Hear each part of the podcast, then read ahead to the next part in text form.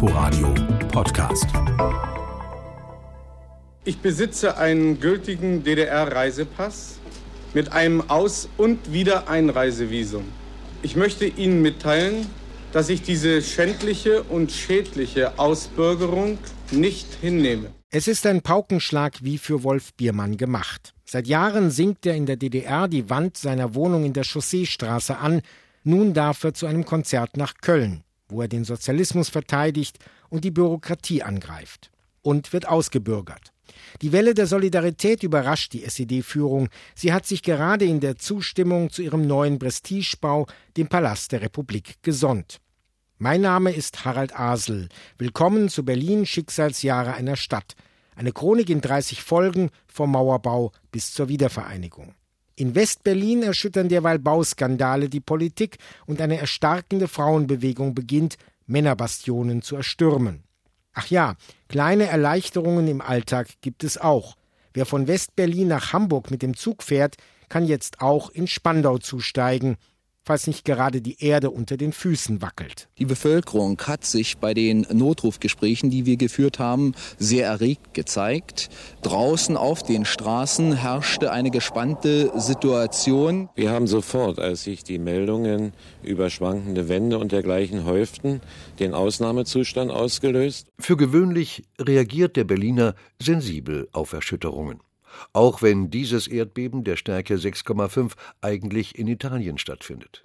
Mehr Sorgen machen sich die Verantwortlichen in Westberlin über die schwindende Standorttreue überregionaler Unternehmen. Eine Gefahr zeichnet sich für Berlin ab. Werden Bürohäuser der City veröden, weil immer mehr private Dienstleistungsbetriebe wie Versicherungen, Krankenkassen und Buchverlage ihre Arbeitsplätze aus der Stadt verlegen? Wir kriegten 8% Zulage auf unser Gehalt dafür, dass wir in Westberlin ausgehalten haben. Wilfried Mommert ist seit 1969 Redakteur der Deutschen Presseagentur in Berlin. Er erlebt die spezifische Mischung von Kleinmut und Größenwahn in der Halbstadt hautnah. Wir kriegten ein äh, Darlehen, extra Darlehen, nur für Westberliner, wenn sie in Westberlin sich niederließen oder die Ehe geschlossen haben. Also das war die Zeit, wo man sich nicht unbedingt um Westberlin als Wohnort gerissen hat. Ein 250 Millionen Projekt, das schon lange, Herr Senator Ristock, seine planerischen Schatten vorauswirft, steht nun zur Realisierung an. Das heißt, im August wird die Schlangenbader Straße, ich sage das mal ganz unfachmännisch, nun tatsächlich überbaut werden. Das heißt, es wird ein Tunnel unter das Haus gelegt und das Haus wird auf Stützen und Trägern abgesichert gegen die Vibrationen über die Autobahn gelegt. 1250 Wohnungen werden dort äh, eingebaut werden. Wir waren ja nicht lebensfähig ohne die Bundeshilfe. Demzufolge setzte sich eine Mentalität durch in Westberlin, dass man eigentlich nur in die vollen Kassen greifen braucht. Wir waren ja praktisch die Nachkriegsgeneration, die äh, das Gefühl hatte, dass wir sehr viel aufzuräumen hatten. Sabine Zurmühl, damals 29, gehört zu denen, die vieles ändern wollen.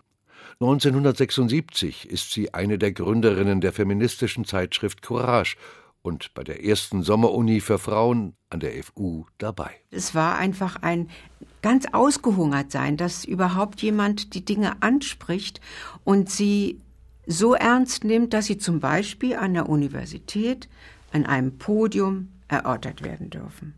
Ja, Frauen hatten ja auch oft mit der Bagatellisierung zu kämpfen ach, was ihr da wollt, ist es wirklich so wichtig und nur sag mal erst mal richtig, was ihr wollt. Für viele engagierte Frauen ist diese Nachricht ein Schock. Am 9. Mai hat sich die frühere Journalistin Ulrike Meinhoff, jetzt einer der führenden Köpfe der RAF, in ihrer Zelle in Stuttgart-Stammheim erhängt. Die Ulrike Meinhoff war für uns ein, äh, ein Vorbild. Jetzt nicht in dem, was sie dann als Rafffrau gemacht hatte, aber wir konnten das ja gar nicht trennen. Wir verstanden sie dann nicht. Aber es war, äh, sie hat den Respekt dadurch von uns nicht verloren. Und dann war ja in Berlin das Begräbnis von der Ulrike Meinhof, da war ich auch und waren, waren wir, ich will jetzt nicht sagen, waren wir alle, aber sehr, sehr viele Menschen waren da. Kurz nach 10 Uhr erreichte der Trauerzug mit den Angehörigen, unter ihnen die Töchter Ulrike Meinhofs, die Grabstätte. Sie war zu dieser Stunde von etwa 4.000 bis 5.000 Menschen umsäumt. Neben den Anwälten Heldmann, Croissant und Chili würdigten auch der Verleger Klaus Wagenbach das Leben der Anarchistin. Nach dem Verlesen von Beilads Telegrammen formierte sich gegen 11.30 Uhr ein längerer Demonstrationszug. Der Tag endet in einer Straßenschlacht zwischen Demonstranten und Polizei. Während hier die Kräfteverhältnisse vorauszusehen sind, zeigt ein spektakulärer Ausbruchsversuch aus dem Frauengefängnis Lehrter Straße die Schwäche der Staatsmacht. Wilfried Mommert hat am 7. Juli 1976 Dienst. Die Sache an sich war ein Skandal ohnegleichen, denn ich meine, das waren Frauen, die man wegen des Terrorismusverdachts inhaftiert hatte, und die sind aus einem Gefängnis geflohen wie kleine Eierdiebe. Gegen 1.15 Uhr gestern Nacht stehen zwei Vollzugsbeamtinnen, nachdem sie bereits mehrere Zellen kontrolliert haben, im Gang der Station 2 überrascht den vier Anarchistinnen gegenüber. Inge Fied hält eine Schusswaffe in der Hand, die anderen drei haben sich mit offensichtlich herausgebrochenen Rohrstücken bewaffnet. Das war also ein Rieseneinsatz für die DPA und alle Journalisten und Riesenaufregung. Wir hatten nicht nur den ganzen Tag damit zu tun, sondern die ganzen folgenden Tage, was sich ja dann ausweitete in eine Senatskrise. Sie überwältigen die Bediensteten, sperren sie in die Anstaltsbücherei, nachdem sie sie mit Handtüchern gefesselt haben, schließen sich die Türen zum Dachgeschoss auf und gelangen schließlich über eine Luke aufs Dach. Von dort hangeln sie zu einem Zwischentrakt, befestigen an den Vorgittern ein Seil, das sie aus Betttüchern geknüpft haben, und lassen sich zur Straße herab. Eines Morgens klingelte es an der Tür und wer stand vor mir? David Bowie und Iggy Pop. Toningenieur Eduard Meyer arbeitet in den Hansa-Studios direkt an der Mauer. Für zwei Jahre lebt David Bowie in der Stadt. Er findet sich und seine Musik neu und kommt auch mal unangemeldet zum Frühstück. Er hat versucht, glaube ich, ganz normal, wie ein normaler Bürger, äh, zu erscheinen in der Öffentlichkeit. Er hat ja auch Schnäuzer getragen, wie ein Arbeiter ist er mir da vorgekommen und so hat er sich auch verhalten.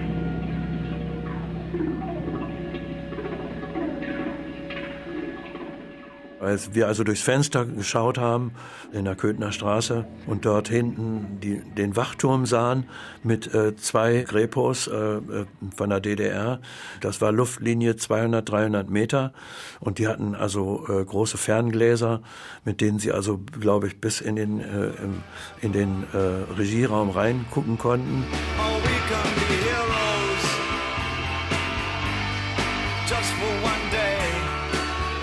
Und man konnte das auch hören, weil wir im Sommer natürlich mit offenem Fenster gearbeitet haben. Und dann habe ich mir eine Lampe von der Decke genommen und habe die zu denen hingedreht. Und in dem Moment haben sich beide unter das Mischpult verkrochen. Und, und ich sage, nein, nein, äh, die äh, haben uns sehr gern und die hören gerne zu und vielleicht wissen sie sogar, dass du hier bist. ich war frei, ich war ledig, ich habe in einer, einer der besten Bands der DDR gespielt. Das ging mir damals sehr gut. Auf der anderen Seite der Mauer freut sich die Sängerin und Schauspielerin Angelika Mann über eine lebendige Musikszene und ihre Möglichkeiten. Ein neuer Auftrittsort ist der Palast der Republik. Also dieser große Eingang mit der berühmten Glasblume, ähm, den habe ich, den habe ich, glaube ich, ein oder zweimal benutzt, als ich da in einem Konzert war. Ansonsten sind wir hinten über den Bühneneingang und dann hoch in die Garderoben. Und die waren, das war sehr eng, kann ich mich erinnern. Aber für damalige Zeiten natürlich auch ganz toll. Die Ausstattung ist von feinster Qualität. Mit Material und Geld wurde nicht gespart. Kein Zweifel, Arbeiter und Ingenieure haben sich bei diesem Bauwerk große Mühe gegeben. Die Verarbeitung ist ordentlich und anständig. Aber viele DDR-Bürger wären froh, wenn man bei den Bauten überall den gleichen Qualitätsmaßstab anlegen würde. So kommentiert der ARD-Korrespondent Lothar Löwe den Neubau, der an der Stelle des alten Berliner Schlosses direkt am Spreeufer steht. Wie es hinter den Fassaden ausschaut, das weiß Bernd Wolfgang ganz genau. Der Hausmeister ist für den Job extra nach Berlin gezogen und hat zunächst alle Hände voll zu tun mit den Probeläufen. Im März haben wir dann angefangen mit Testen, da gab es Bauarbeiterbälle, zwei Stück. Und da haben wir sämtliche Funktionen ausprobiert, wie unter der Bühne, die Buffets und so weiter und so fort. Das Schönste ist immer das, dass du von einer Baustelle zu einer Veranstaltung alles umgebaut hast und ein anderer Tag alles wieder weggebaut haben und dann waren die Bauarbeiter wieder da. Diese Beleuchtung, die vielen Lampen hier, das ist also wunderschön. Überwältigend. Es ist simpel, klingt aber man kann es erstmal gar nicht anders sagen. Wenn die Gäste das Haus betreten haben und haben gestaunt, was es alles gibt. Das war meine Freude, wenn du da, weil du da mit dran gewirkt hast. Wir haben gehört, hier im Prenzlauer Berg ist nichts Besonderes dran. Stimmt denn das? Das sagen manche. Ich sag's nicht. Ich liebe die Gegend hier. Ey, das ist ein richtig Arbeiterviertel. Warum denn? Erklär naja, das mal. Das gut hier. Na, man ist hier dran gewöhnt, man ist hier aufgewachsen. Ja, man hat hier auf der Straße gespielt. Das sind richtige Berliner, die hier wohnen. Auf der Grundlage der Ziele und Aufgaben des Fünfjahrplanes schlagen wir vor, dass die Jugend aller Bezirke ihren Beitrag für die weitere Gestaltung unserer Hauptstadt Berlin, besonders für den neunten Stadtbezirk, leistet. Wir rufen auf zum zentralen Jugendobjekt FDJ-Initiative Berlin. FDJ-Chef Egon Krenz auf dem 10. Parlament der Jugendorganisation. Der neunte Stadtbezirk ist übrigens das Neubaugebiet Marzahn. Wie schon auf dem neunten Parteitag der SED geht es dort um den Parteiauftrag Berlin. Die ganze Energie des Landes soll in die halbe Hauptstadt fließen. Auch neue Restaurants und Kaufhallen werden versprochen. Anderswo wächst der Groll gegen das Zentrum. Hier aber finden kreative Köpfe Freiräume. Noch. Der Schriftsteller Rolf Schneider erinnert sich. Meine Lebenssituation war die eines freischaffenden Autors in der DDR, der leidlich gelitten war. Bestimmte Dinge, die vorher obsolet waren, waren plötzlich zugelassen. Es wurden Autoren plötzlich gedruckt, die vorher verboten waren. Rainer Kunze und auch Wolf Biermann durfte ja 76 auftreten. Wir fanden das den Beginn jener Liberalisierung, die eigentlich dringend nötig war und hofften, dass es immer so weiterginge. Und dann kommt der 16. November 1976. Die zuständigen Behörden der DDR haben Wolf Biermann, der 1953 aus Hamburg in die DDR übersiedelte, das Recht auf weiteren Aufenthalt in der Deutschen Demokratischen Republik entzogen. Natürlich ist mir bewusst, das brauchen Sie mir nicht erst sozusagen nachträglich zu erklären, dass das, was ich über die Einheit Deutschlands gesagt und gesungen habe, vielen Leuten in, in, in der DDR und vor allen Dingen auch hier in, in, äh, in der Bundesrepublik nicht passt. Ein Morgen rief mich Uschi Brüning an, das war am 18. November, und sagte, du, die haben den Biermann rausgeschmissen und wir machen hier so eine Petition, weiß nicht, wie es damals hieß, und unterschreiben. Und Stefan Hermlin hat das gemacht und der und der hat unterschrieben. Und ich sage, ja, brauchst du ja nicht zu fragen, na klar. Stefan Hemlin war damals Vizepräsident des Internationalen Pen-Clubs. Das war eine, so schien uns, gute Adresse. Außerdem wussten wir, dass er mit Erich Honecker gut befreundet war. Als ich hinkam, das war 11 Uhr, äh, hatte Hermlin bereits einen Text vorbereitet. Stefan Heim, der auch da war, hat seinen Text äh, mitgebracht, der sehr viel brutaler und direkter war. Es schien uns vernünftiger, die etwas gemildere Form von Stefan Hermlin zu übernehmen. Hermlin und Schneider übermitteln die Resolution dem Neuen Deutschland und der französischen Nachrichtenagentur AFP. Im Kulturministerium wird derweil eine Kampagne gegen Biermann organisiert. Und auf die Unterzeichner der Erklärung wird Druck ausgeübt. Auch auf Angelika Mann und ihren damaligen künstlerischen Partner Reinhard Lacomi. Lacomi und ich mussten dann ins Ministerium für Kultur und da wurden wir erstmal zusammen bearbeitet, dass das doch so nicht geht. Und dann hat man jeden in einen extra Raum. So, und dann fing es an zu dämmern und man hat kein Licht gemacht. Da gab es dann so eine vertrauliche Situation. Guck mal, du musst das doch. Aber wir sind beide hart geblieben. Wir haben es nicht zurückgenommen. Es ging um alles. Es ging um Biermann, es ging um die Tatsache der Ausbürgerung und es ging eigentlich auch um unser Selbstbewusstsein und unser Selbstwertgefühl. Es war auch eine Verteidigung in eigener Sache. Natürlich. Viele von den sogenannten Erstunterzeichnern waren keine unmittelbaren Biermann-Freunde, äh, Hermlin voran.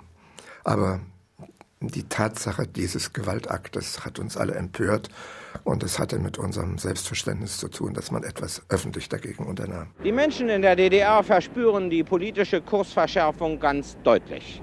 Die Zahl der Verhaftungen aus politischen Gründen nimmt im ganzen Land zu. Ausreiseanträge von DDR-Bürgern werden immer häufiger in drohender Form abgelehnt. Hier in der DDR weiß jedes Kind, dass die Grenztruppen den strikten Befehl haben, auf Menschen wie auf Hasen zu schießen. Wegen dieses Kommentars wird Lothar Löwe als Korrespondent seine Akkreditierung verlieren. Die Nerven liegen bei den DDR-Oberen blank und der Exodus kritischer Künstler beginnt. Berlin, Schicksalsjahre einer Stadt. Chronik der Teilung in 30 Folgen. Von Harald Asel und Jens Lehmann. Sprecher Uwe Müller. Ein Inforadio-Podcast. In Kooperation mit dem RBB Fernsehen.